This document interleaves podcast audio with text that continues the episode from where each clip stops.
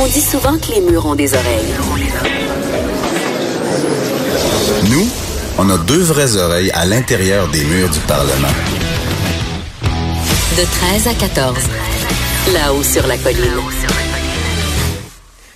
Mais plusieurs ministres, euh, anciens ministres de l'Environnement du Québec, il y a aussi des professeurs de droit avec eux, qui réclament l'adoption du projet de loi qui vise à assurer le respect des engagements climatiques du Québec. Euh, on a deux anciens ministres de l'Environnement avec nous qui vont nous dire euh, pourquoi. Il y a Paul Bégin qui est au téléphone. Bonjour Paul Bégin. Bonjour. Ah, donc un ex-ministre de l'Environnement et de la Faune entre 98 et 2001 dans le cabinet Bouchard, et Daniel Breton, qui est en studio à Montréal, chroniqueur au Journal de Montréal et ex-ministre de l'Environnement en 2012. Bonjour, Daniel. Bonjour. Donc, euh, pourquoi adopter une telle loi? Qu'est-ce que ça, qu'est-ce que ça ferait? Qu'est-ce que ça aurait comme effet, Monsieur Breton? Mais en fait, euh, comme euh, on sait que la situation climatique est de plus en plus préoccupante, euh, on l'a vu avec le rapport du GIEC qui est sorti peu après les élections et récemment, à la fin janvier, au sommet de Davos, où même les gens du milieu de la finance internationale disaient qu'il y a vraiment quelque chose de très préoccupant dans le dossier de la crise climatique. Ce que ça veut dire, c'est qu'on en a beaucoup parlé, là, il est temps de passer à l'action. Oui. Paul Bégin, pourquoi une loi? Pourquoi? Parce que D'abord, euh, euh, c'est un objectif qu'on veut atteindre euh, de manière, je pense, partagée par tout le monde. Mais en particulier, ça fait 20 ans que j'ai été ministre de l'Environnement et où on commençait à parler des changements climatiques. J'ai été à Kyoto en 97. Alors on voit là, c'était à ce moment-là que les choses commençaient vraiment la signature du protocole de Kyoto. On se rend compte 20 ans plus tard qu'on a fait des, du chemin, mais qu'il en reste beaucoup à faire. Et il faut maintenant, et il y a plus, on n'a plus de marge de manœuvre. Il faut s'assurer que les objectifs qu'on s'est fixés, on les atteigne et sans faute, que ce soit au Québec ou ailleurs. Au Québec, la meilleure façon de s'assurer que non seulement le parti, euh, la CAQ qui est au pouvoir maintenant, mais que l'opposition, les oppositions, que les citoyens partagent l'idée qu'il faut au moment de prendre une décision vis-à-vis d'un projet, s'assurer que ça va permettre et que ça ne compromettra pas la, la réussite de nos objectifs. Alors, ce n'est pas frustrant, euh, Monsieur Bégin, pour, pour oui. Monsieur Bégin, Monsieur Breton, ce qui est pas frustrant pour euh, le Québec, qui est déjà un très bon élève en, Amérique du Nord en matière d'émissions de, gaz à effet de serre, de se, de faire un effort supplémentaire, alors qu'on sait très bien que des géants là, comme les États-Unis, la Chine font pas euh, leur effort. Donc que nous on, se forcerait pour une goutte dans, l'océan de, de, la lutte au changement climatique. Euh, euh, donc, Daniel Breton là-dessus. Ben, en fait, euh, moi, je pense que plutôt que de se frustrer de l'inaction de certains, je pense qu'il faut plutôt s'encourager de voir ce que certains d'autres font. C'est-à-dire que si on regarde au niveau fédéral américain, il y a peu de choses qui se font, mais dans les États, dans de, plus en plus de villes, il y a des actions très concrètes et très audacieuses qui sont posées.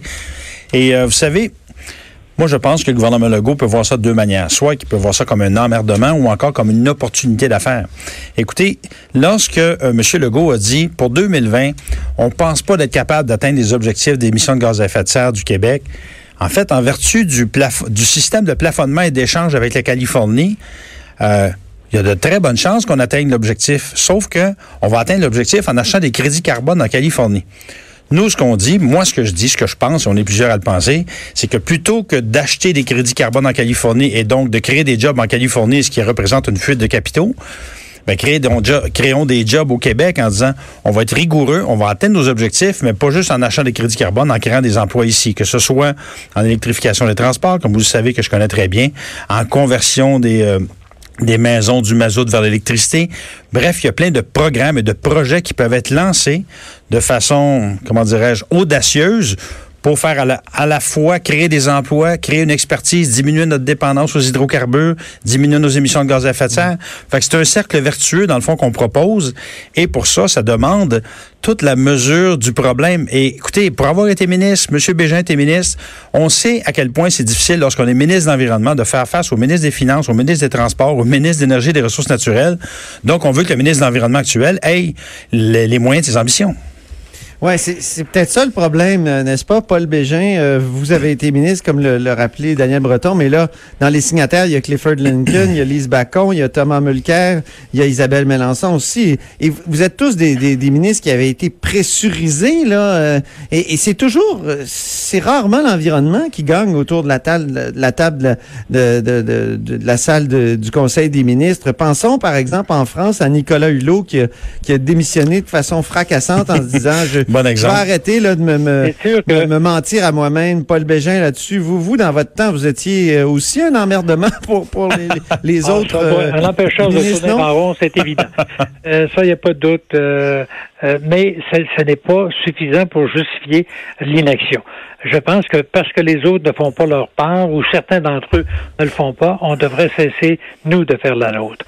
Euh, je crois à l'exemple, je crois à l'exemple, et si on fait ce que c'est qu'on a à faire, on va influencer d'autres personnes. Des fois en les forçant la main dans le dos, mais on va y arriver quand même. Au Québec, on doit se donner comme objectif de réaliser, euh, d'atteindre les cibles que, l'on s'est fixées, et on doit à ce moment-là donner une chance, et c'est vraiment le cas, de dire à tout le monde qui ont des décisions à prendre, voyez-vous, quand un projet ne, ne, permettra pas ou compromettra la réalisation des objectifs euh, environnementaux, on ne le fera pas ou on le fera de manière très modifiée.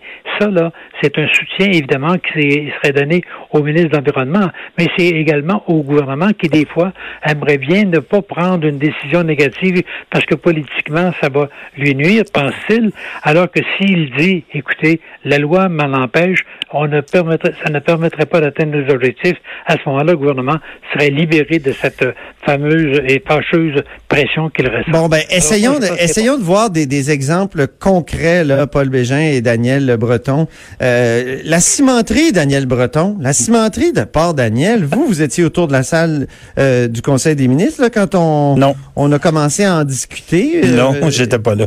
Mais vous étiez en tout cas dans l'équipe gouvernementale. Puis qu'est-ce que le ministre de l'Environnement aurait pu dire avec une telle loi? Est-ce qu'il aurait vraiment pu dire non, non, non, on fera pas ce projet-là parce qu'on a la loi sur euh, l'obligation des changements climatiques? Ben en fait, euh, moi, si j'avais été ministre de l'Environnement à ce moment-là, j'aurais dit, première des choses, ça prend un BAP, puis il faut s'assurer que si le projet veut aller de l'avant, il passe par le BAP pour nous faire la démonstration qu'il va être capable de contribuer à la diminution des émissions de gaz à effet de serre des cimenteries du Québec.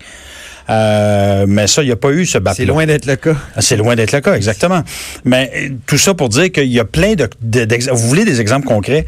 Je ne sais pas si vous êtes au courant, mais les émissions de gaz à effet de serre des véhicules lourds au Québec, chose dont on parle peu, ont mm-hmm. augmenté, écoutez-moi bien, entre 1990 et 2016 de 174% ben c'est maintenant la première source d'émissions de gaz à effet de serre au Québec. Devant les voitures, devant les camions légers, c'est les camions lourds, les véhicules lourds. Mais ben, peu de gens parlent de ça. Pourtant, euh, D'abord, il faudrait faire en sorte de discipliner le milieu des transports lourds. Ensuite de ça, il y a des entreprises québécoises qui sont en train présentement de mettre en marché des véhicules lourds, que ce soit des compagnies comme Lyon, comme Nordressa, comme Ecotoon, des camions de marchandises qui pourraient être achetés. C'est de l'entreprise, c'est de la business, c'est des emplois québécois. Mais on devrait accélérer ce virage-là. il y a toujours le bâton et la carotte. C'est-à-dire qu'il faut encourager les entreprises vertueuses et pénaliser celles qui font pas leur travail. Donc ça, c'est des exemples concrets. Paul Bégin, des exemples concrets? Ben, j'ai, écoutez, j'ai quitté le milieu depuis, 20 ans. Là, euh, Je me sentirais mal parler d'un exemple que je verrais comme ministre actuellement. Mais il est évident qu'il n'y a pas, euh, dans la prise de décision, il n'y a pas toujours blanc et noir. Vous savez, il y a des nuances très, très, très, très importantes. On peut facilement changer la nature d'un projet, par exemple en le faisant passer d'un émetteur de, gaz à effet de serre majeur à quelque chose de, de marginal. Je rappelais tantôt à quelqu'un que euh, quand il a été question des euh, pluies acides en 1980, 82, 3, 4, 85, le Québec a été placé devant un dilemme extrêmement grave s'il ne faisait rien, les lacs et le Québec étaient en train de s'acidifier au complet. Mhm. Et on a adopté, on l'a oublié, là, mais en 85, on a adopté toute une série de mesures forçant les entreprises, comme Noranda, entre autres, euh, il y avait aussi celle qui était à, à Murdochville, à, adopter des mesures extrêmement importantes pour diminuer les émissions de gaz à effet de serre. Là, dans ce temps-là, c'était un peu une autre, euh, voyons, comment ça s'appelle le produit, en tout cas, c'était le, euh, le cuivre, là, et ça donnait des émissions de, de terribles. Et on a fixé des objectifs à cette compagnie-là. Croyez-le ou non, tout le monde pensait que ça serait irréalisable parce que ça coûtait en haut de 100 millions.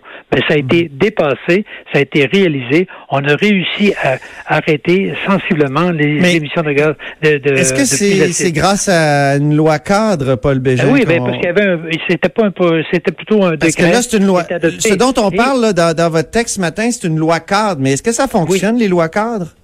Non, mais on pense à celle, celle sur la pauvreté, par exemple. Ben, si on veut, si on veut un exemple d'une loi qui a fonctionné, il y a la loi antidéficit, qui a eu un effet ah vraiment important et qui a réussi à faire en sorte que les gouvernements se disciplinent beaucoup plus.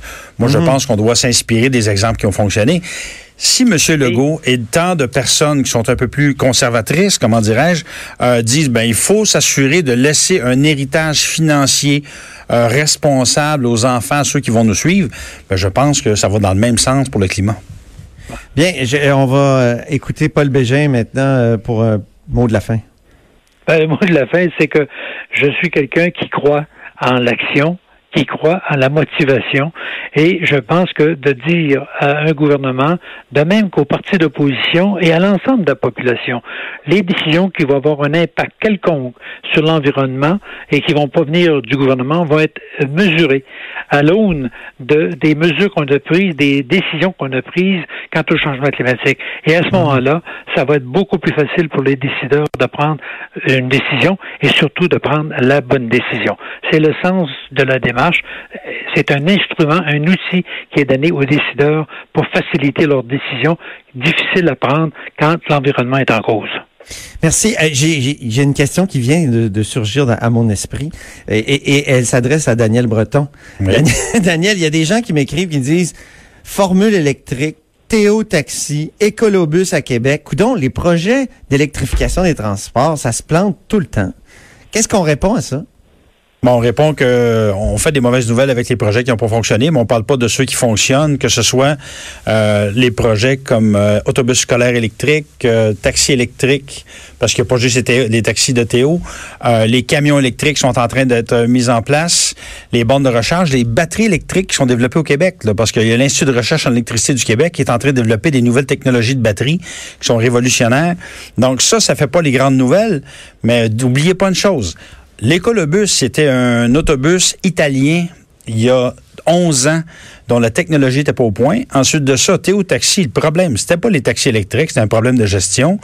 Et le troisième dont vous parliez, ah oui, la Formule, e. Formule électrique. La Formule E. Ah ben ça, écoutez, moi, j'ai pas de contrôle sur la course automobile. OK. hey, merci, on a vraiment dépassé notre temps, puis c'était parce, parce que c'était très intéressant.